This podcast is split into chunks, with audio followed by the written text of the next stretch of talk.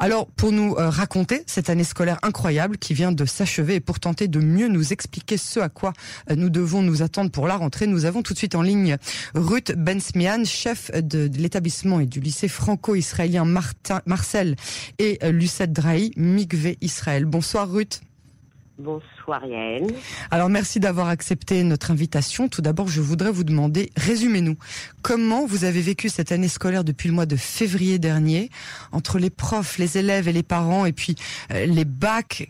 Qu'est-ce qu'est-ce qui s'est passé?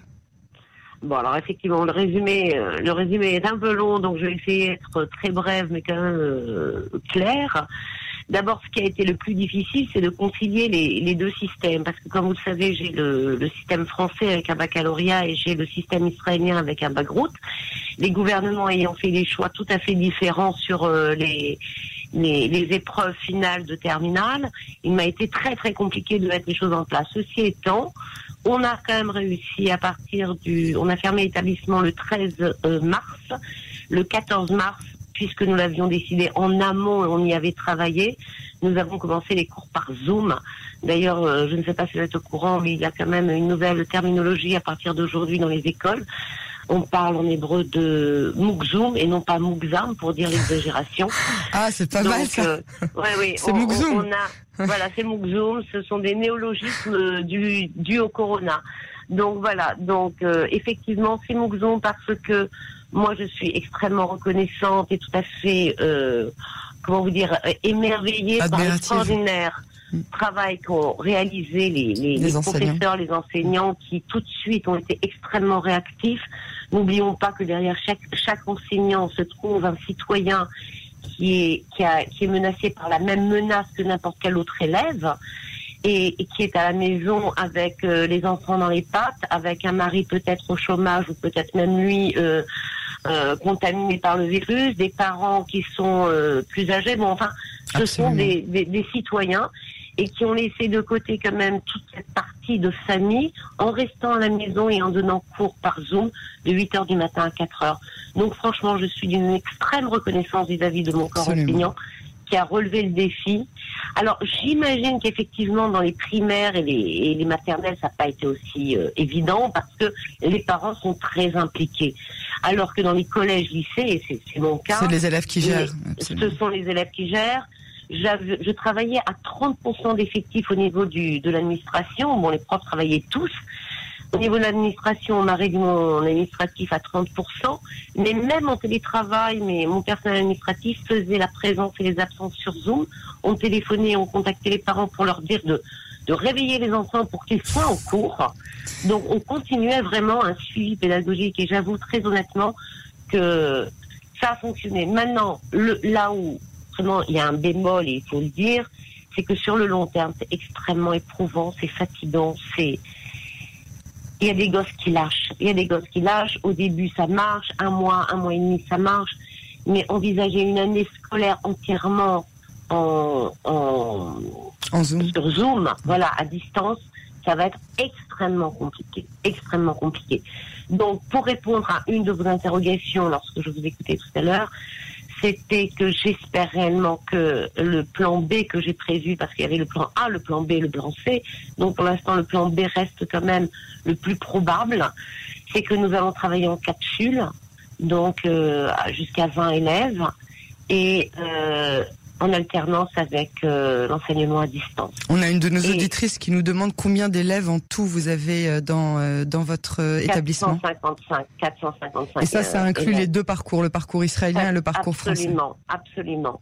Maintenant, il y a bien évidemment euh, et, chose qu'il faut absolument rappeler, c'est que du côté français, il y a la réforme du bac 2021, c'est-à-dire que ça va être la première année où on va faire ce nouveau bac réformé avec un grand oral, avec des spécialités. Donc personne ne sait absolument de quoi ils, ont choisi leur année pour faire des réformes. Hein. Absolument. Donc ça a été extrêmement compliqué.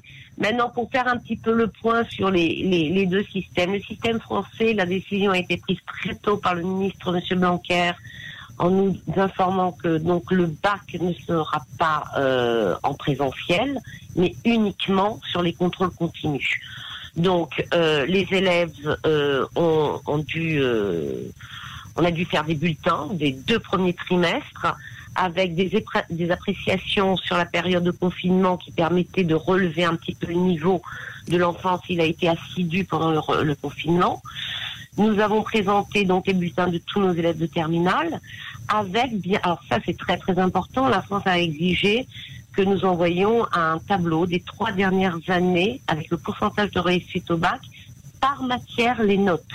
Ce qui a permis de réévaluer le, le candidat par rapport aux euh, années précédentes. Ah Ce que je trouve pas mal, parce que dans un établissement comme le nôtre, qui notons quand même tout au long de l'année très sévèrement, et généralement un enfant chez nous, il a entre 3 et 5 points de plus le jour du bac, ça a quand même été très avantageux aussi pour nous. On avait très très peur que seules les écoles qui notent bien s'en sortent bien, mais finalement ils ont réussi à, à, à trouver l'équilibre. Voilà, ils ont trouvé un équilibre pas mal. Donc euh, voilà, donc euh, Donc alors les élèves français donc ont eu le bac en contrôle continu et, et quid des élèves israéliens Il peut y avoir des, des échecs. Je sais qu'en France il y a eu 95%, c'est la première année depuis je ne sais combien d'années qu'il y a eu autant de réussite, bien évidemment. Pour moi, bah, fidèle au poste, hein, ça fait 5 ans que nous avons 100%, donc on est resté avec nos 100%. Mais j'ai quand même eu une élève au rattrapage par Zoom. Elle a fait euh, son oral de rattrapage avec euh, un examinateur qui se trouvait ou à Rome ou en Turquie. Et mes professeurs ont interrogé des élèves qui se trouvaient euh, en Serbie, euh, en Turquie, etc. Donc voilà, ça c'est le côté français, donc pas d'examen final. Il n'y a pas eu de bac véritablement, il y a eu vraiment un contrôle continu qui a donné... Euh, là où moi je peux dire, je suppose que beaucoup d'écoles ont pu bien travailler, la période où on a repris euh, le présentiel en Israël par rapport à la France qui n'avait pas repris a été quand même très efficace. On a pu boucler dans pas mal de matières euh, les programmes, ce qui va éviter de rentrer en terminale, par exemple, avec des grosses lacunes. Donc, on a essayé d'éviter la catastrophe de ce côté-là. En ce qui concerne, j'essaie d'aller vite et, concrètement, en ce qui concerne le côté israélien, bien écoutez, le côté israélien, on a il y a une partie en contrôle continu, mais il y a aussi une partie en présentiel. Nous avons hier passé le baccalauréat de 5 échidotes, donc euh, coefficient, 5 pour l'anglais. Pour l'anglais. Donc euh, il y a des bacs, il y a eu le bac de mathématiques qui est déjà passé, il y a le bac d'histoire qui, qui passe la semaine prochaine. Donc il y a des bacs. Donc vos élèves israéliens, de, je veux dire ceux qui sont dans le parcours israélien, sont en plein bac à l'heure où on se parle. Absolument, absolument. Nous avons euh, hier bouclé un bac et nous reprenons euh, cette la semaine prochaine, mardi et mercredi, deux bacs très importants, deux bacs gros très importants. Maintenant, bien évidemment, euh, on, on, fait, on, on divise en, en salles. Il n'y a pas plus que 10 élèves. On, là, on a tout l'établissement, donc on peut se permettre vraiment d'espacer. Là où c'est un peu compliqué, vous savez, c'est que on, fait appel à des, des, euh, pardon, des surveillants extérieurs qui nous mhm. sont envoyés par des agences euh, du gouvernement et qui sont généralement des retraités. il y en a de moins en moins qui sont disposés à venir vu qu'ils sont quand même dans cette euh, catégorie de personnes à risque. Donc là, on est très très, on a toujours le, moi j'arrive au lycée le haut le cœur, j'ai très peur, j'ai une boule au ventre j'ai peur que mes élèves, il y en ait un qui soit contaminé. Alors vous avez eu justement des cas de contamination, ça Dieu merci. Non, non. Mais vous savez qu'à Ranana, par exemple, ils ont fait, euh, ou bien à Berchevin, il y a eu un cas. Et moi, je suis extrêmement peinée parce que les élèves qui sont en UBET, c'est-à-dire l'équivalence de la terminale, s'ils ne passent pas leur bac maintenant, ils vont à l'armée au mois d'août. Bien sûr. Donc c'est extrêmement compliqué. Donc c'est la boule au ventre qu'on va à l'école. Et vous pensez que la réouverture générale des écoles justement a été trop rapide? Euh, personnellement, hein, c'est mon avis, oui. Ah. Oui. Oui, oui. Pour moi, ça a été trop rapide et trop, trop rapide dans tous les domaines. Il aurait fallu ramener les premières terminales qui avaient des bagues routes. Et je sais que c'était compliqué pour les primaires parce que ça libérait euh, au niveau du, de l'économie du pays, ça libérait les parents pour aller au travail. D'un autre côté, les premiers qui ont été quand même, rappelez-vous, le premier lycée, euh, les premiers cas, ça a été au gymnasia de Jérusalem. Oui. Ça a été une école. Donc c'est compliqué quand même. Premier cas de la deuxième vague juste après Shavuot, on s'en rappelle bien. Alors vous avez évidemment reçu, comme tous les chefs d'établissement, le plan euh, du ministère de l'Éducation nationale et ses fameux trois scénarios. Alors je voudrais qu'on termine là-dessus. Comment est-ce que vous vous y préparez justement? Ah ben voilà, moi je me prépare plutôt au plan B, c'est-à-dire celui où on va faire en alternance entre capsules et euh, à distance donc présentiel et distanciel. Mhm. Ça marche relativement bien. Je pense que de toute façon, même si on avait été, c'est ce que j'avais dit à mes élèves et à mes enseignants, même si on avait pu reprendre de façon tout à fait normale euh, l'enseignement à partir de l'année prochaine, j'aurais quand même consacré une partie pour garder cet avantage du, de l'enseignement à distance. Il ah y a par exemple des cours qu'on peut donner, oui, oui, en petits groupes de 3-4, qui sont des cours de soutien, par exemple. On n'a pas besoin d'être en présentiel ou avec le professeur lorsqu'on est chez soi, son professeur. c'est comme un cours particulier finalement. On peut avoir un cours particulier. Et comme les professeurs doivent donner des cours d'aide personnalisés, eh bien, ils pourront le faire de chez eux. Donc ça, c'était quelque chose que j'avais déjà envisagé même dans le meilleur des scénarios.